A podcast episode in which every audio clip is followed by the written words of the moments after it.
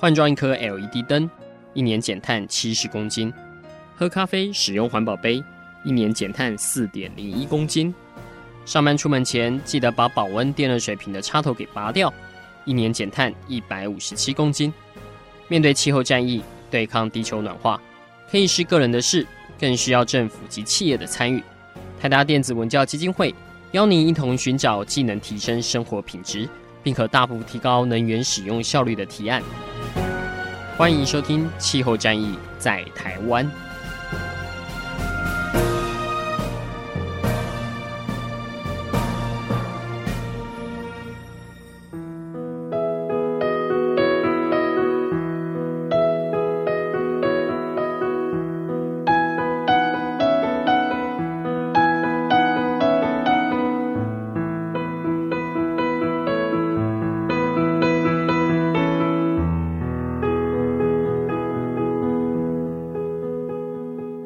朋友，大家好，欢迎来收听今天的气候战役在台湾。我是主持人台达电子文教基金会的高一凡。那进入三月，快要接近四月哈，大家有没有觉得气温慢慢的在变热了哈？那所以就是有关于这个二零一八年今年呢，会不会再度出现像去年一样，呃，整年度都是一直弥漫着有可能会缺电的一个恐慌哈？因为会不会缺电，其实这个跟气温是蛮相关的哈。你越热的话，其实大家真的是会越需要开冷气哈，或者是说都市热岛效应会严重这样子哈。其实这几年台湾的能源议题都非常的热门了哈，但是很可惜的是，通常蛮多的舆论目前都是集中在我们如何去找到更多新的能源或者是电力哈。那但是关于说怎么样去节能，还是说其实先来梳理一下我们到底电都用到哪里去了，这样子讨论比较少哈。所以其实应该每年度我们要有这样一个年度的回顾的这样子。那其实我们去年就已经开始做这个动作了哈。呃，我们去年就有先呃邀请台大风险社会与研究中心的两位研究员来帮我们梳理一下二零一六年台湾的用电状况。今年我们更早发动哈，三月底就要跟大家先报告一下二零一七年电都用去哪里了哈。那今年一样，我们还是邀请到两位啊、这个老面孔，一样是台大风险社会与研究中心的研究员。赵家伟先生以及林于君女士，哈，来帮我们做 二零一七年的分析。诶，这个分析哈，其实，在他们的网站里面已经有先有很多文章已经陆续出炉了，哈，大家可以先去他们的网站来拜读一下。那其实光看到今年的哈，感觉诶，情势有点不一样哦。好，那我们先来请这个赵家伟博士来帮我们分析一下，这个跟二零一六年比起来，这个二零一七年我们台湾的用电状况是怎么样？有没有哪一些令人惊喜的部分呢？各位听众，大家好，很高兴又来，呃，来这个节目来跟大家分析一下，说到底去年二零一七年的时候，我们的整体的能源情势为何，然后以及我们在来对我们的政策上面有什么样的的影响。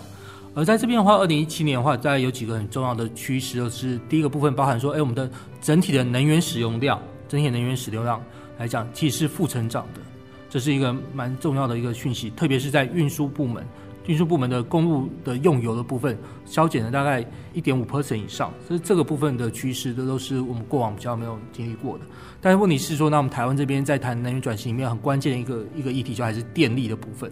电力这一块的话，我们发现到的状况是在二零一七年的用电量，还是较二零一六年成长幅度达到二点三 percent 左右，而这个成长幅度的话，是比二零一六年的时候的成长幅度二点一 percent 还来得高的。但是问题是我们去看检视说它那里面到底主要的成因为何，我们发现有很大的不同。因为其实，在二零一六年的时候，我们就发现到说，哎，住商部门是很重要的一个贡献者。但在二零一七年的时候，其实最大部分的那个成长贡献是来自于工业部门，工业部分的的大幅成长。或许这也可以反映到说，那我们目前预估来讲是来讲，我们二零一七年的时候，我们的 GDP 的成长率大概是二点六 percent 左右。可能是整体的那个工业活动上面的的活络，特别是一些新的厂，呃，电子业一些新的厂的那个投产的的过程中，导致整个工业部门的用电量的大增。那另外一部分的话，就刚才有提到说，这个是用电的情形嘛，那我们就反映过来说，那到底我们的供给面上面有没有很大的一些调整？到底去年度是不是如大家所在意的，就是因为去年度的空污议题非常受到受到瞩目。那到底是不是去年度的那个燃煤发电的占比有大幅度的增加呢？在这边的话要跟大家说明一下，说其实在去年的时候，我们在整体的燃煤发电的幅度，在占比大概是四十六点八 percent 左右。然后燃气发电的话，占比大概是已经到三三十四点七 percent，要将近三十五 percent 左右。而这样子的的占比来讲，还有另外一部分是来自于说，那核能发电的占比，因为去年有还是有一些停机的关系嘛，所以他们的的发电的占比从二零一六年的十二 percent 再度滑到了那个八 percent，这应该是这三十年来一个最低的一个记录。所以这样的角度来分析的时候，我们发现到说，哎，其实去年度因为核电的那个发电量的削减，那我们好像要去增加一些其他的能源去补充嘛。但我们可以看到说，它主要增加比较多的能源，其实来自于说在燃气发电上面的增加。呃，燃煤发电的话，它有增加，但它增加幅度并没有像燃气发电那么高。在这个部分的话，还有一个很重要的一个趋势，就是说，那其实我们去年我们的燃煤发电厂跟燃气发电厂，他们的那个发电量大概只差五十一度，所以就变成说，他们的两个发电形态已经在台湾的那个发电的占比，大概已经要进到所谓的黄金交叉的情形。其实这个感谢赵家友博士帮我们做个同整的分析哈。那其实。跟听众朋友先厘清一下，这个整体耗能跟用电有一些不太一样的差异哈。耗能的话，可能包括像油气这些全部会算在内哈，还有包括电力。那纯电力的话，就是跟民生大家比较相关哈。那不过听起来也蛮可喜的，因为呃，虽然说我们台湾在要降低火力发电上有它未来这个啊所谓的五三二的一个整体目标哈，就是二零二五年以后天然气会变最多是百分之五十。然后才是煤炭百分之三十，那接下来有百分之二十是靠再生能源哈，就是大家所谓的绿电哈，这个是电力的部分。但大家通常舆论的焦点会争执在核电这边，所以大家现在听到哈，我们二零一七年哈核电核能供应的电剩八趴，那剩八趴，那很多人之前会蛮呃会惊慌说没有核电台湾就活不下去哦，你看剩八趴，我们也才八一五停电五小时。哦，所以再努力一点，再跟一点，再拼一点吼，或节能再多一点，应该可以撑过去吼。那所以不要一直觉得没有希望，总要试试看，因为这目前是一个全民的共识嘛吼。希望说朝这个目标来努力看看这样子。那不过大家也很关心那。关于再生能源的贡献，因为未来的目标也拉得算蛮高的，在百分之二十。在二零一七年，这个再生能源的表现好不好呢？对，但是其实比较遗憾的事情就是说，那整体再生能源来讲的话，发电量来讲是比二零一六年还来得低。从二零一六年的时候，我们再生能源的占比可以到将近四点八 percent，但到那个二零一七年的时候，我们的占比大概只有四点五 percent 左右。而这部分到底为什么这样子？其实不是说我们。什么太阳能不给力啊，或者是说那个风力风力怎么样？就我们太阳能跟风力这一块的话，他们其实在去年度来讲，他们的占比第一次两个加起来占比达到一点二 percent，就全台湾发电量的一点二 percent，是台湾的太阳能跟风力贡献度首次超过一 percent。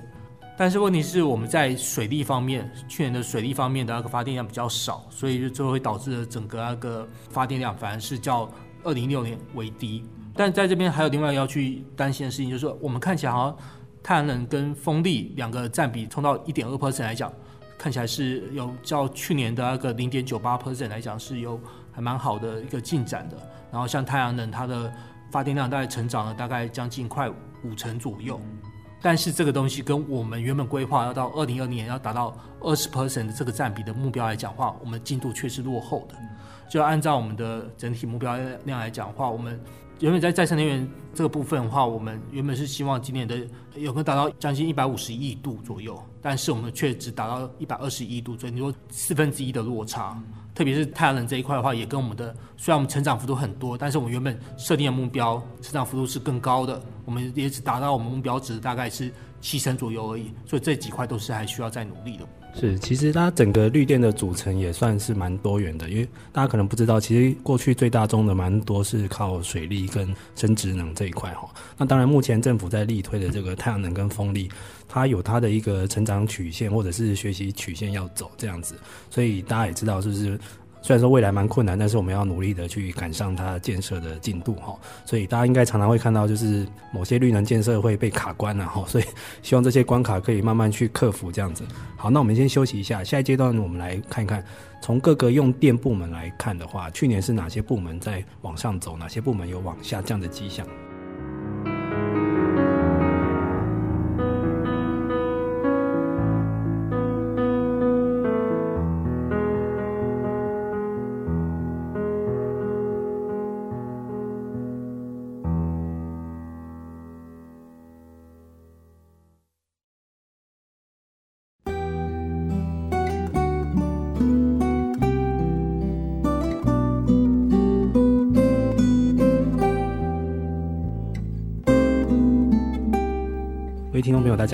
收听今天的气候战役在台湾哈。那迈入这个有可能又是很热又可能会缺电的一年哈，这个二零一八。我们这一集来教大家一下，就是我们先来回顾一下去年的用电状况哈。那我们今天邀请到的是台大风险社会与政策研究中心的两位研究员啊，赵家伟跟林宜君博士哈。那刚刚前面一段，我们先大概整个梳理了解一下二零一七年的用电的状况哈，包括供应的部分哈。那最新了解到的是，其实核电的降比哈已经降到百分之八了哈，应该是最近三十年来核电最低的一次哈。那也希望说赶快绿电这边赶快可以追上来。哈，把这个空缺给补满。那我们这一段来听一下，就是看看从各个用电部门来看的话，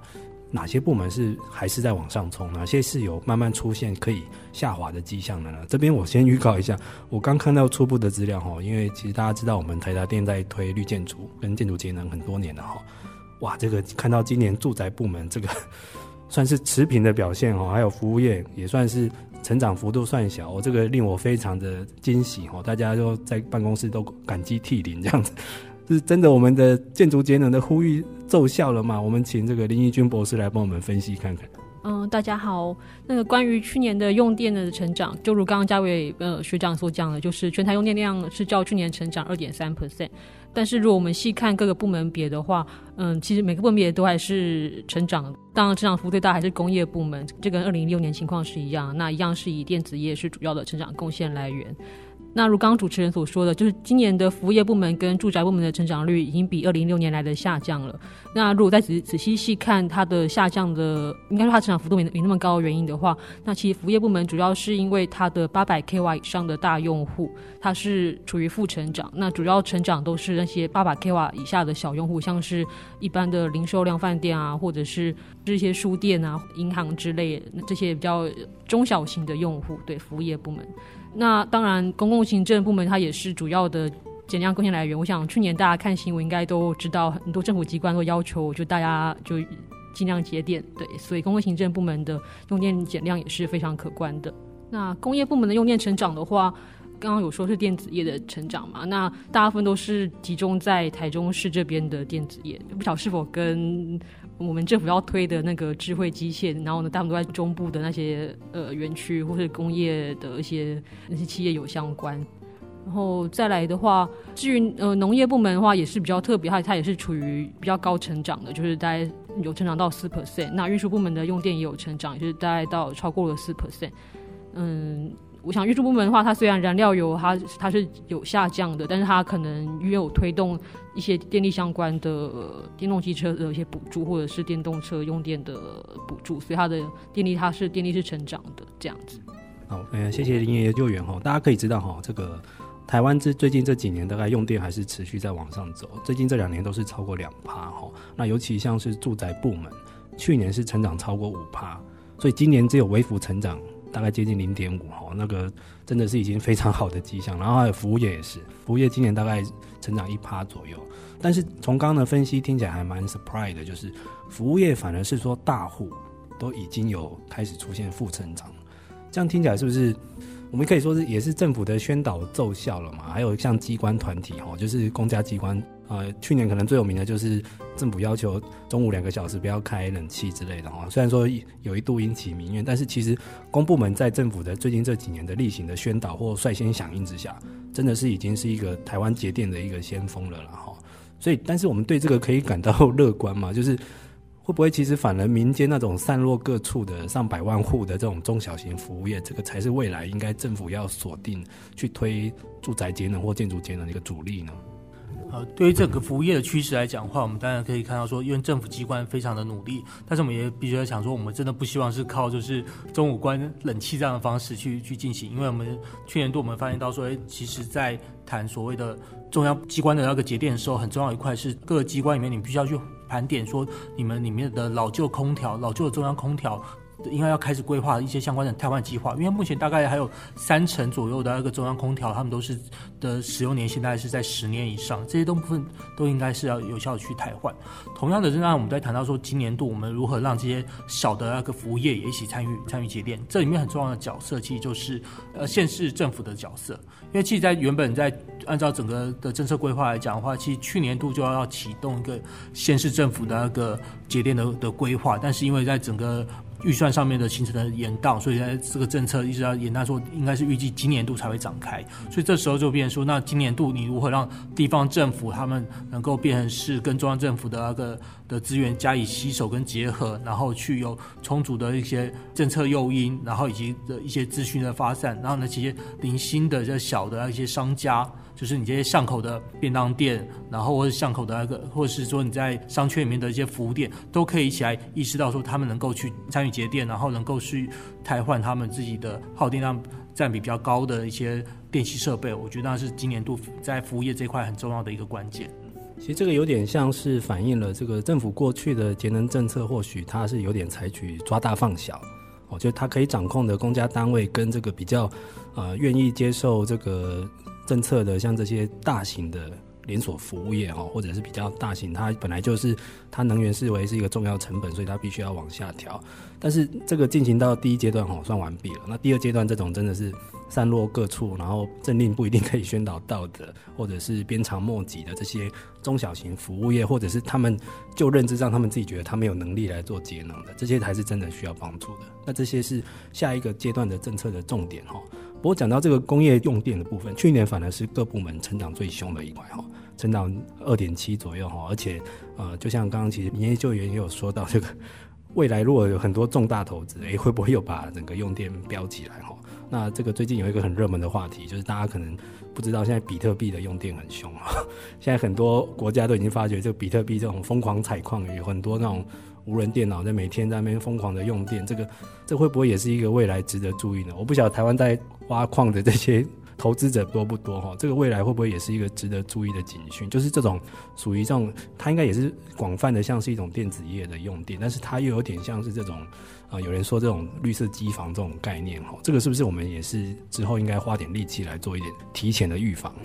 所以，关于在主持人一帆提到这个议题的话，其实这个事情是全世界都非常重视的，甚至是去年度那个国际能源总署他们还出了一个专题报告，叫做《能源与数位化》。因为我们有谈到所谓能源与数位化的话，它其实是有所谓的一体两面的的部分。就我们一方面在谈担心所谓的呃这些。这些新的这些数位科技，他们的的机房的需求，他们耗电量的增加。但另外一方面，这些数位科技的发展来讲的话，也让我们去迈向呃再生能源，或者是提供一个节能来讲，又是很好的一个契机。例如是说，像国内前一阵子就有包含供应院跟其他的的单位，他们就提出来，就说，哎，用结合所谓区块链的概念。去整合那个呃太阳能的一些交易行为，这些部分的话，这是国际上面都一直在强调的部分。而另外一部分的话，还包含是说，诶，那我们如果是结合所谓的工业四点零的方式去导入，那我们在。工厂里面的导入物联网概念的时候，可以让我们整个制程非常优化。那这样的话，是不是能源效率能够是有效的提升？这一块都是我们必须要去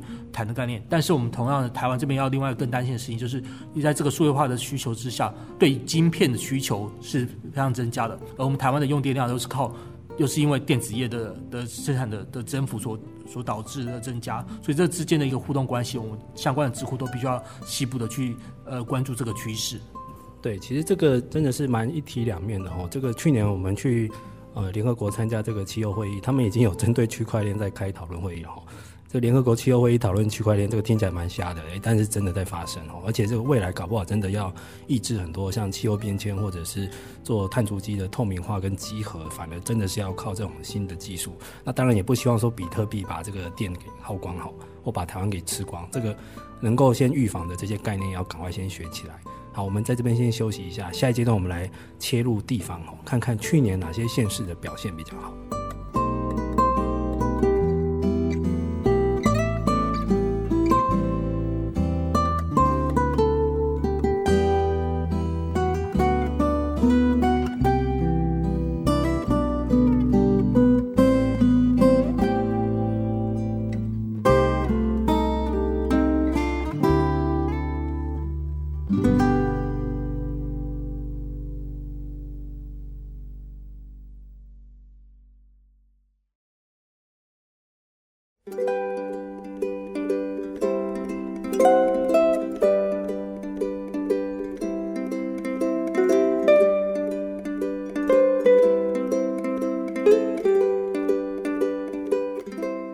朋友，大家好，欢迎回来。这个今天的气候战役在台湾，我是主持人台大电子文教基金会的高一凡。啊，我们今天邀请到的是台大风险社会与政策研究中心的两位研究员赵家伟林一君。好，那我们连续两年都来分析全台的用电状况，今天带您来回顾这个二零一七年，哈，刚过去，哈，这个应该是目前领先全台的一个。资料的分析，因为目前这个最新的这个官方统计也还没有公布，所以这次是台大风险与社社会与政策研究中心蛮认真的，把率先目前收集得到的资料先加总起来，帮我们做一个抢先版的预告分析哈。那我们刚刚已经先从各部门别有来看过了哈，去年蛮惊喜的是，呃，建筑部门哈，像住宅跟服务业慢慢出现了一些持平或者小幅成长的迹象，但是工业的用电仍然是在往上走的哈。那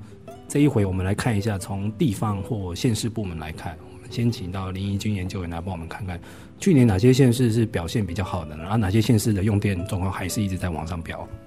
如果我们把工业部门也放在县市别里面看的话，那刚如刚刚所提，就是台中市它是第一名的用电成长的最大的县市。嗯，但其实它除了工业部门的的用电原因以外，还那其他的服务业部门也是成长的用电量也是相当可观的，而且它不只是中小型刚刚说的用户成用电成长，它是连八百 k 瓦以上的大用户，它用电也是成长的，就是它的工业加上服务业的这部分的成长量就吃掉了它其实在农业、住宅、机关的用电的负成长这样子。可那新竹市的话，其实正好跟台中市是相反，新竹市它用电减量除了是工业减量以外，它也是服务业跟住宅部门，然后也都是属于负成长。所以它其实是新竹市是减量的第一名。那这是以包含工业部门来看的情况。那如果我们排除工业部门的话，那看每个县市的成长情况的话，那其实减量幅度最大的是苗栗县、台东县跟新竹市。那苗栗县的用电减量跟二零一六年很不一样，是它因为它很多都是来自机关跟住宅部门的用电减量，减量贡献度高达快百分之九十。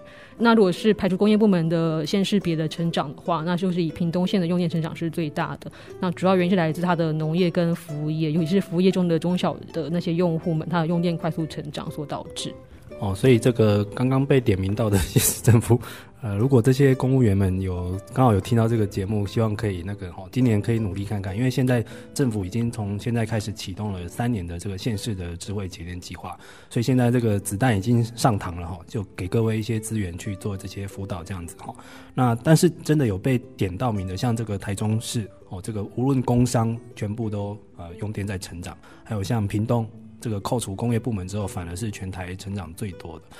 这听起来有点妙哦，因为最近大家都在讲肯定都没有人要去，但是从屏东来看的话，嘉伟也可以帮我们分析预言一下，这到底是怎么回事？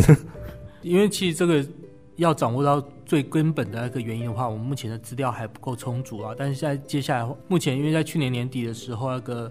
台电有释出一个比较细的一些区域别的用电资料，就等于说你可以掌握到不只是到里的层级，而是可以可以掌握到那个大概是五百户左右的，这几乎是一个零的用电量的趋势变化。所以在这边的话，我会建议这些用电量成长幅度非常高的这些县市，你们接下来在做所谓的政策规划的时候，要先做一个完整的一个资料分析，这样我们就可以先去盘点，就是说那到底我们用电热区。我在用电热区，它可能是什么？可能的原因是什么？它刚好是热岛效应最严重的这几个区域，所以那这边的话，那几个邻里来讲的话，你可能就是要变优先要结合里长去推动，呃，有关于在呃空调方面的汰换，然后或者是说，甚至是一发起邻里之间在夏天的的高温之前，大家一起清洗滤网啊这些的一些一起的行动去。针对的用电热区去加以削减，所以这几个部分的话，我是认为说很重要，必须要去处理的。那另外一部分的话，我觉得各县市政府还忽略了一个很重要的一个一个潜力，就是说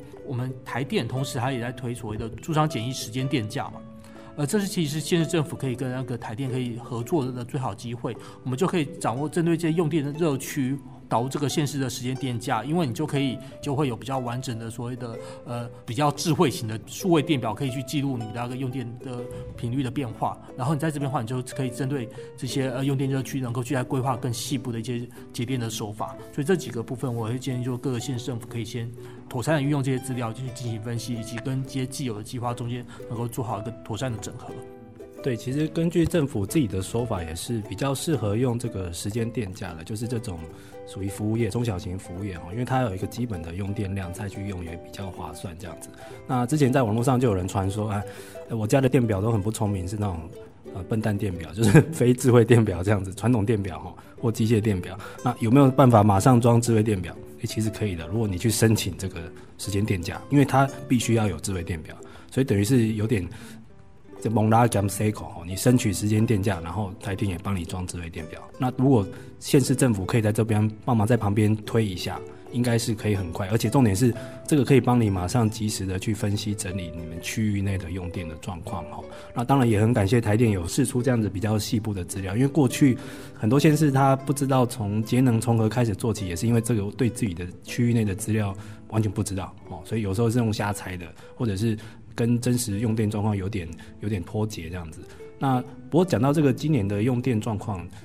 嘉伟，我们看到去年这两年都是全台湾气温最高的哈。那这个目前今年看起来应该也不会太令人舒服哈。所以这个今年这样气温如果持续飙高的话，这个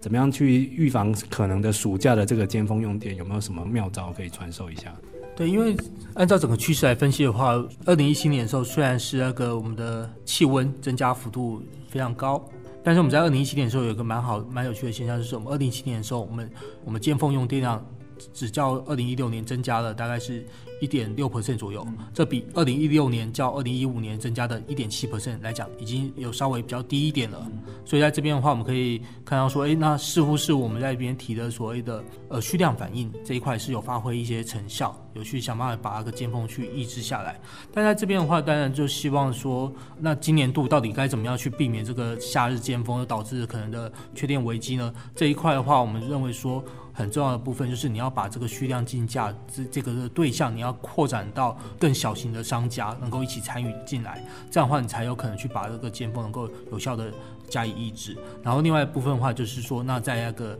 一般的住家的空调部分，你要该怎么样去做呃节能的汰换？因为目前大概有呃四分之三以上台湾的一般民众的那个冷气。按照台电调查，它是在九年以上的，那九年以上它是真的比较耗能的冷气，那这些部分都应该是可以在今年夏季尖峰之前都应该要去妥善去加以汰换。就等于说，今年度同样还还是要启动所谓的节电大作战，但是今年度的节电大作战，它必须要是应该是要更为细腻的去进行方面的政策规划，特别是说我在去年度没有在蓄量反应上面我没有成功的所谓的针对比较小型用户的。聚合者这些聚需要聚合者这样的一个推动计划部分的话，今年度应该是要有行政院的高层比较多的跟台电一起合作，一起把这个计划推动起来，这样才有可能把今年度的那个尖峰用电再做进一步的消减。嗯，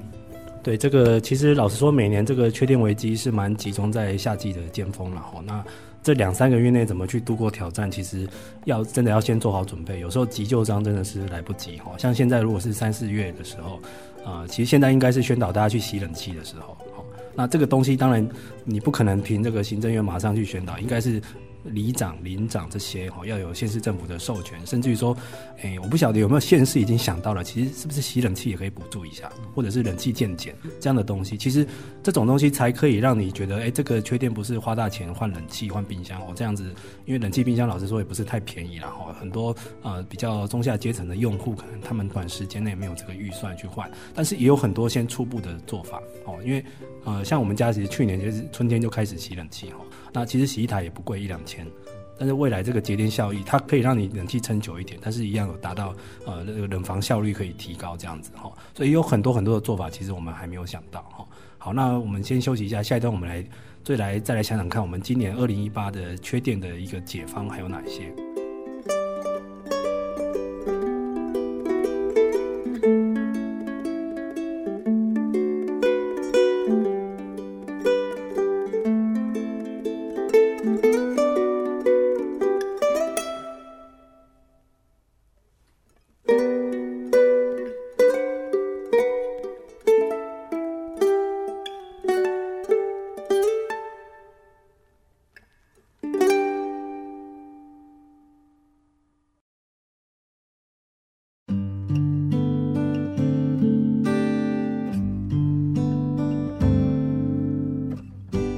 朋友，大家好，欢迎来收听今天的气候战役在台湾。我们今天邀请到的是台大风险社会与政策研究中心的两位研究员赵家伟与林一君，来帮我们连续两年来分析台湾的用电状况。哈。那前面三段我们有大概了解一下，去年全台的用电啊还是持续成长哦两趴，但是有喜有忧了哈。有些部门像是住宅或服务业开始持平，说甚至于开始可以看到负成长的迹象了哈。那但是工业部门还是往上飙。那就县市别来说的话，有点名到的哈。台中跟屏东，麻烦加加油哈。那其实有节能真的有成长的这些县市们，其实政府应该想办法把他们的经验分享出去哈。尤尤其现在今年开始有三个年份的这个县市智慧节电计划哈，这次的资源算比较充足了，所以其实县市政府应该要赶快把握这些契机哈，去扩大的宣导这样子。那我们最后来谈谈这个每年最头痛的，大家就觉得夏季尖峰用电哈，因为台湾会最可能缺电的就是。这类西准哈，就可能每年五到九月最热的时间啊，你不晓得出现哪一天哈。去年是在八一五，但是也有可能它是去年是人为的一个疏失造成的一个跳电哈。那今年会在什么时候呢？其实我们有一个很好的判断指标哈，因为夏天期的话，其实不管是在建筑或者是全台湾用电，蛮多的呃都是消耗是来自于冷气哈，所以有一个冷气时，就是需要开冷气的这个时间数哈，呃小时数哈。它这个冷气时的标准是能源局定义是二十八度以上，哈，那就是全台湾每个月份来看，超过二十八度 C 的这个小时数，哈，哇，这个台大风云与社会与政策研究中心这次做了这个整理，我觉得非常好，哇，这个看起来蛮吓人的，一六跟一七两年其实差别蛮大的，而且特别是八九两个月，哈，就大家想象中已经是夏天的末期，接近进入秋天了，哈。哇，这个去年的秋老虎非常厉害，这个八九两月的冷气时飙得很凶哎。我们请这个林怡君研究员来帮我们分析一下，这个二零一七年这个秋老虎为什么这么恐怖呢？一八年会不会真的又再来一次？如刚刚主持人所说的，那二零一七年的话，如果根据中央气象局的公布的资料的话，它跟二零一六年都是史上台湾气象记录上最高温的一年。那如果看下月，也就是六月到九月的话，冷气时数是较二零一六年成长了大概十二 percent。那如果算最高温的八月跟九月的话，那就是成长了四十点五 percent，真是成长的相当可观。而且我们二零一七年的其实电价是又比二零一六年再往下调降一些，大概降了二点六 percent 左右。所以在这个情况下，可能会就多少抑制了私部门的节电意愿，大概是这样。所以其实讲到这个电价的部分，哈，这个明明已经越来越热了，但是我们电价越来越低，这怎么回事？这 听听起来蛮违背常理的。我们刚刚有提到这个时间电价的这个政策，我不晓得说以后我们可不可以来个温度电价，哈，如果真的是明天就快热死了，那大家要开冷气，那这个时候你要怎么抑制这个，或者是提升这个节能的意愿？这真的是要要蛮多从价格讯号去下手了，哈，只是有点可惜这样子。不过我想看一下，就是。其实才连续紧邻着两年，它的一个冷气时的差异变化就蛮大的哈。像二零一六年反而是前面五六月也就开始蛮热的哈，冷气时是比二零一七还高。那反而是二零一七在最后的两个月哈，啊有人说是秋老虎了哈，你也觉得这是一个夏季热浪的回马枪嘛？反而是最后两个月的这个成长时数非常恐怖哈。尤其是我跟大家讲一下，去年的九月是最恐怖的哈。去年的九月哈，比二零一六年的九月哈单月哦增加了。一百八十个小时的冷气时，这什么意思？每天有多六个小时是超过二十八度 C，每天六小时哦。哇，那个这个家伟怎么办？这个好像感觉是一种极端气候跟一种热浪的这种，而且他也很难猜测，也很难预测今年又会是什么样的状况。对，因为这种热浪的部分其实是蛮难预测的，因为本来自己在想说，那去年会不会是就是剩一年跟反反剩一年之间的互相震荡之后可能会好一点，但没想到去年度在八九月的时候，这个温度飙得非常高，然后便是在供电上面的话是非常吃紧的一个情形，所以在这边的话，那就变说，那你前面的这些的政策准备就会更为需要的，就包含是说，那你在建筑这一块到底有没有所谓的非空调型的？能够减少辐射热的的一些方式，包含是说在窗帘上面的那个购置，这些几乎都是所谓的在建筑节能上面的无悔政策。这些无悔政策的部分，反而是跟很重要的，必须要优优先去做推动。你这样的话才能够去避免说说那到底到时候又是在就是有一日的高温里面的时候会产生很大的影响。特别是我们在这时候在想到说，那我们台湾又逐渐出现所谓的极热跟极冷的状况。就像我们知道今天前面两个月那个寒流来袭的时候，大家冷冷得要命。这时候的话，我们就变成有一个议题很重要，就是我们原本的建筑隔热这一块的那个强化，那它的就更重要，因为它可以在夏天的时候保持你室内的温度的下降，那冬天的时候又不会让那个室内的温度太低。所以在这个建筑隔热这这个部分的话，你要搭配到说那。如何提升我们的建筑隔热呢？那那虽然是目前内政部他们在后续的政策规划没有提到说要把个隔热标准能够提升十 percent，但这个十 percent 跟我们真的能够希望能够达到的那个水准来讲还有点落差。跟另外更重要的事情是说，你要如何让民众有诱因去提升他们的建筑隔热这一块的话，就是要有搭配一些你的建筑的一些修缮的补助，然后甚至是修缮的一些贷款的奖励一起去提出来，然后甚至是说，那我们在接下来台湾呃的平均屋顶将近三十年，在很多的屋老屋它必须要改建的过程中，你如何有一些更西部的一些政策规范里面去要求他们在隔热上面的的强化？我觉得这几个都是在面对今年的接下来可能会有出现的异常温度的的波动的时候，反而是很重要的一个议题。其实这也是有点反映到，其实过去大家在想象所谓的极端气候或者天气的灾难，常常是觉得是像台风啊，或者是淹水这一类。但是现在其实这个酷寒。跟这个热浪，其实应该也是一种极端气候的一个现象哈。那尤其像台湾，台湾这个，其实刚刚我们讲到这个冷气石这个现象，其实它也有区域的分别哈。哦，我这手边有一个资料，像南部的这个高雄市哈，算南台湾的一个大都会区，它冷气石全全年的平均大概是接近百分之四十啊。等于它一年大概百分之四十的时间都是超过二十八度。那如果往北走到了台北，可能大概只有百分之二十五，就接近全台平均值。全台湾就大概一年四分之一的时间都是超过二十八度 C 的。那但是全台湾最低的在哪里呢？在外岛哦，连江县只有百分之六。所以其实我们是一个气候形态差异蛮大的。那但是如果我们大部分的用能或者是人口都是集中在这种地狭人稠又建筑物非常密集的都会区，又又很容易产生热岛效应。这个真的是政府机关要有一个去从头解决的方法。那诚如刚刚嘉伟所说的，从这个建筑的一个隔热保暖的性能来说，这个是一个基础工程，但是你一定有一天要去动的。那其实现在有一个不错的诱因，就是其实现在我们有蛮大的都市更新的需求，不管是老屋渐减，或者是重新再盖一栋房子，这个真的要考虑在内哈。其实我们之前有做过一个报道，是德国的被动房的一个文章哦。在我们低碳生活部落格造成一个回响还蛮大的，因为它主要的差异在哪里？过去我们在台湾讲绿建筑，通常是强调要开窗、要透风，好把凉空气带进来这样子。但是现在雾霾这么严重，大家真的不敢开窗。不敢开窗的时候，你要怎么办？你就真的要想办法让房子可以冬暖夏凉。哦，就是里面的温度不会跑出去，不会逸散这样。但是现在真的很多房子是盖的是相反的状况，是冬凉夏暖这样子。所以这方面来说，真的，但是它又是一个蛮重要的基础工程，所以真的要有蛮多配套措施去慢慢的逐步去影响，不管是建筑业界或者是呃住户本身要有意愿，起码他认知到。现在这个是一个重要的，那政府有一个它的力量可以去做好。那最后一点时间，我想请教一下，因为二零一八年也是一个政府的电动车推广的一个蛮重点的年份。那之前蛮多的舆论会会有一种恐慌情绪，就是说电都不够用了，还一直用电动车，这样会不会造成全台湾的用电更紧张之类的？哈，其实这方面其实台大风险中心也有做了预测，哈，我们真的会因为电动车太多而不够用吗？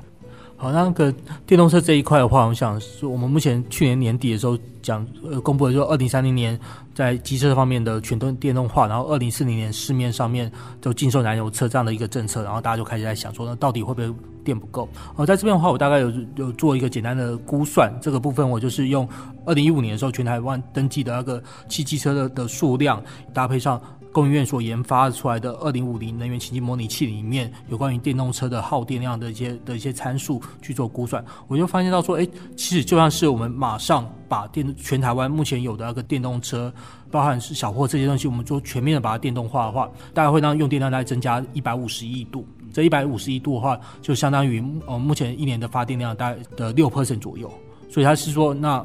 如果我们这因为这个六 percent，那其实你把整个目标摊开来看的话，它不会是隔一年就发生嘛，那可是一个长期的一个长期渐渐增加的一个阶段，所以这这个部分的话倒是不用担心说我们会因为呃电动车的的推动马上不够用。但另外一方面的话，就是说那在推动电动车，我们更担心的一件事情就是说，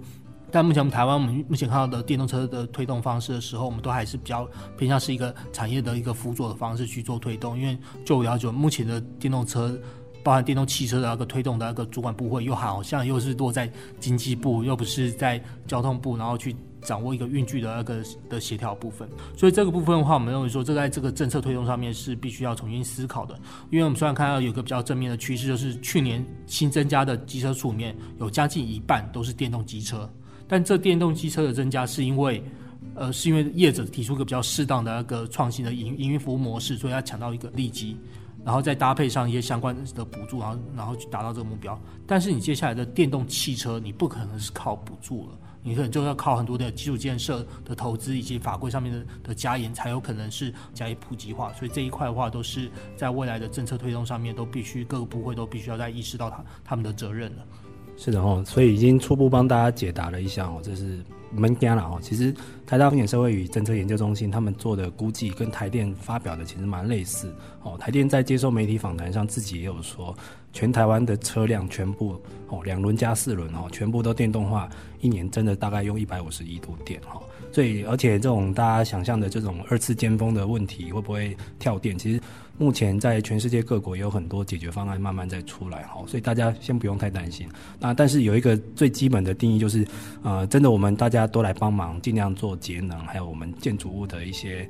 怎么样节能减碳的方法，还有我们平常这个先减少一些电力上的浪费，哦，甚至于说有很多最新的节能技术，我们要率先去采用，其实等于就是帮台湾一个大忙，哈，不用每年我们。每年开春就要帮大家做一个缺电、缺电荒的分析哦，相信大家也不喜欢听到老是听到这些负面的讯息哦。希望我们明年二零一九就来谈谈台湾今年电力很够用哈。好，那我们今天也谢谢两位来宾来到我们节目中，谢谢各位，我们下次再见，拜拜。